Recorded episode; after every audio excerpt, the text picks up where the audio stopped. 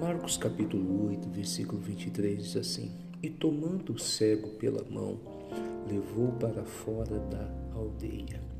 Presta atenção, Jesus chegou a um certo local e rogaram que ele curasse um homem cego.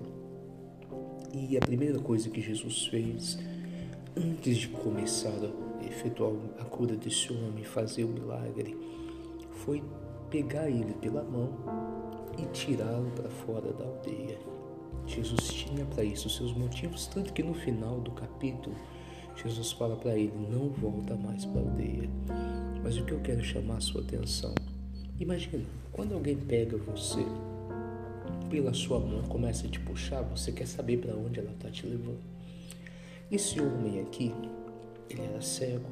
Imagina, Jesus começa a pegar na mão dele, mas está me levando para onde? A Bíblia não diz, não ressalta que esse homem em algum momento questionou ou segurou o corpo. Não, peraí, está me levando para onde?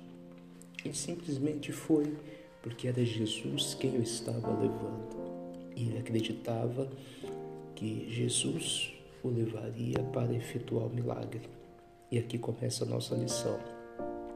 Nós precisamos deixar Jesus nos conduzir, Ele nos tomar pelas mãos, Ele nos guiar, Ele nos levar aonde Ele deseja. Porque Jesus nunca vai nos levar para o pior, Ele nunca vai nos levar para um caminho sem saída. Quando o povo achava que não tinha saída, Ele abriu o mar. O nosso Deus é poderoso, mas nós temos que deixar. Jesus sempre vai nos levar aonde está o nosso milagre, aonde nós vamos vencer. Só que muitos de nós, é, em alguns casos, em determinadas situações, em alguns setores da nossa vida, nós não deixamos Jesus nos conduzir. Nós seguimos a nossa própria direção. Ah, aqui eu deixo Jesus me guiar. Ah, não, aqui eu acho que assim é melhor. Não podemos. Nós precisamos aprender a deixar Jesus nos conduzir.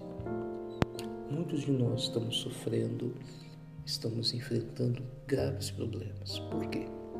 Porque estamos seguindo o nosso próprio caminho. Estamos fazendo o que achamos que é certo, estamos seguindo as nossas regras, as nossas próprias leis, ignorando muitas vezes as leis da palavra as orientações de Deus, da palavra, isso vamos sofrer por isso. Então, qual é a mensagem para nós no podcast de hoje? Deixe Jesus te conduzir. Deixe a palavra dele te guiar. Deixe a palavra dele ser a sua bússola. Deixa a palavra dele mostrar para você o que você deve fazer. E pode ter certeza que ele vai te conduzir para o seu milagre, assim como foi com esse homem. Forte abraço.